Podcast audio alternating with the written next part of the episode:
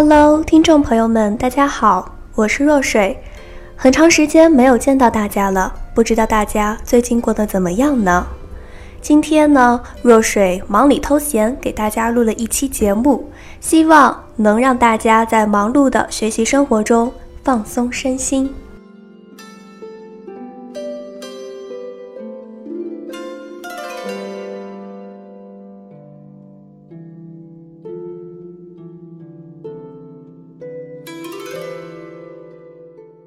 心疼喜文的电影，很多是男生女生之间纯纯的爱恋和懵懂的情愫，但这样的故事又没有将孩子们拒之门外，反而在整体的框架之中，这种爱情只会被关注的人察觉，其他人则被故事吸引。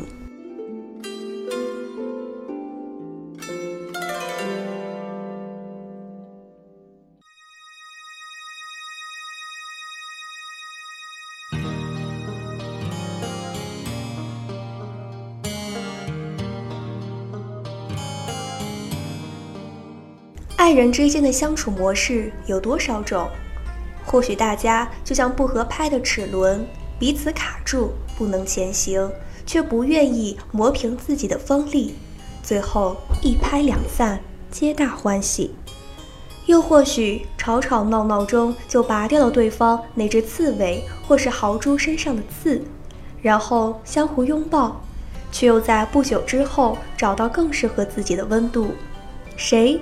也成不了谁心头的朱砂痣，也没必要把谁拍成一抹蚊子血，还或许最好的就是彼此包容，相互扶持，每个人都向前迈出属于自己的五十步，然后庆幸，刚刚好，你也在这里。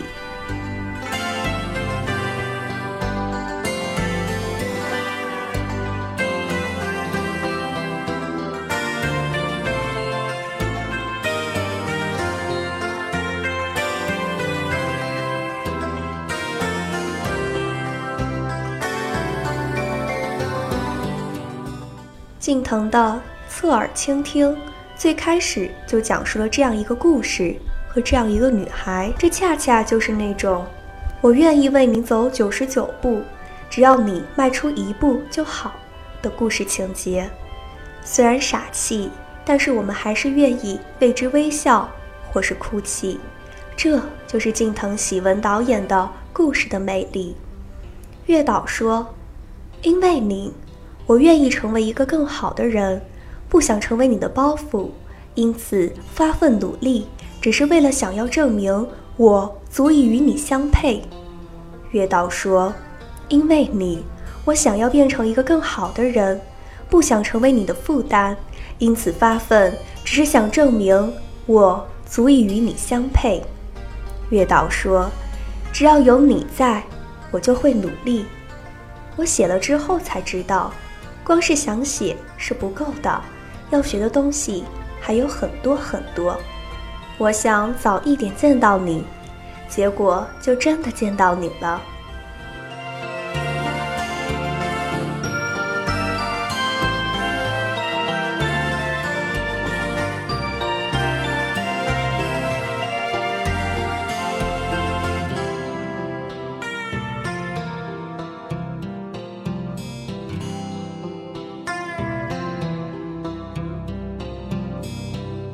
恋爱应该是双方扶持对方，共同完成自己的目标，而不是虚幻的思想、肤浅的物质和纸醉金迷的生活。你将来愿意嫁给我吗？我早就想要这样载着你，翻山越岭。其实很早以前，我就在图书馆的借书卡上注意到你了。你不知道我在图书馆有几次跟你擦肩而过吧？好几次，我还曾经坐在你旁边。为了要让我的名字早点出现在借书卡上，我看了好多书。我总是忍不住的想要逗逗你，看你露出不一样的可爱表情。还有，你知道吗？我不是会为每一个人拉小提琴，只有你，你是特殊的。一个人生活，就得离开城镇，不带走一片云彩，让自己更坚强。只要有你在，我就会努力。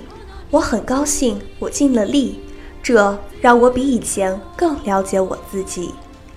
因为你，我学会了翻山越岭；因为你，我学会了侧耳倾听。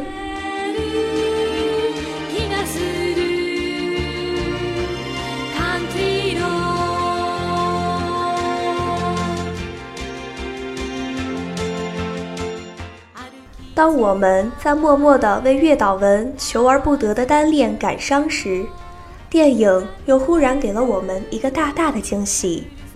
Well，生活总是充满意外，而爱情的奇迹大概就是：我注意到你时，你已经关注我很久了；我爱你时，你也爱我。我以为只剩别离，原来却是幸福的开始。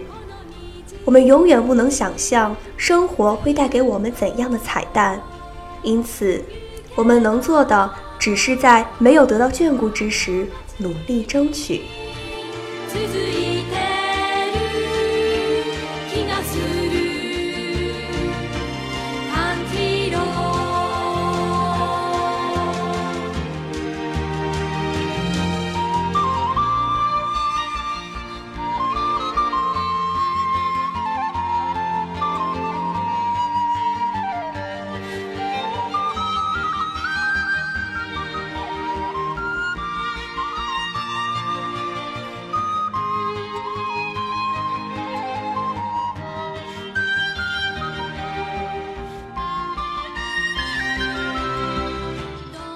看完电影，第一时刻想到的就是舒婷的《致橡树》。后来看豆瓣上大家的评论，发现有这样感受的不止我一个人。对那句“我们分担寒潮、风雷、霹雳，我们共享雾霭、流岚、红霓”印象十分深刻。当初还在那行小小的文字下面画上了重重的波浪线。在我眼前，月岛推着天泽圣司的自行车往上坡路走的情景时，就跟这一句话和谐地重合在了一起。侧耳倾听，没有复杂的故事情节，没有恼人的人物关系，有的只是一个十分接地气的青春恋爱故事，仿佛就发生在我们身边的某对少男少女的身上。中二时期的少年们大概都写过这样一句话：“青春，就像是上帝咬过一口的青苹果，因此苦涩与甜蜜时时相伴。我们所要做的，大概就是安静下来，慢慢享受这份简单的青春物语。”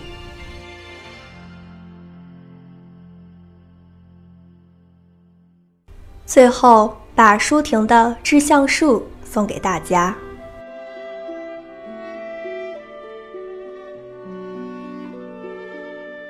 我如果爱你，绝不像攀援的凌霄花，借你的高枝炫耀自己；我如果爱你，绝不学痴情的鸟儿，为绿荫重复单调的歌曲，也不止向泉源常年送来清凉的慰藉。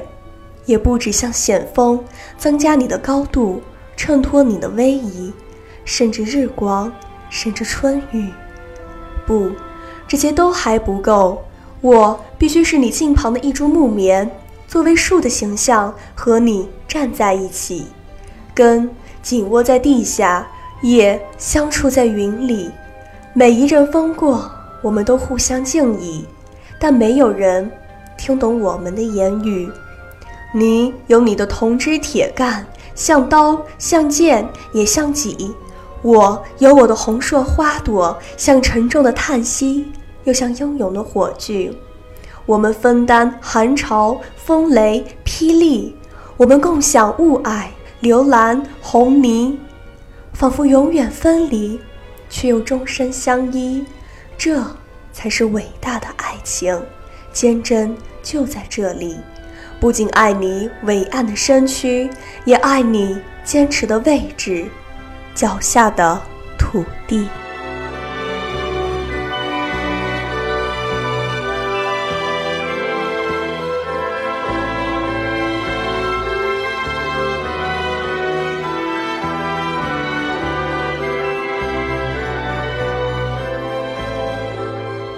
时间过得真快呀！这一期的节目到这里就全部结束了，感谢大家的收听，希望下一次若水依然有缘和你相聚在这里，谢谢大家。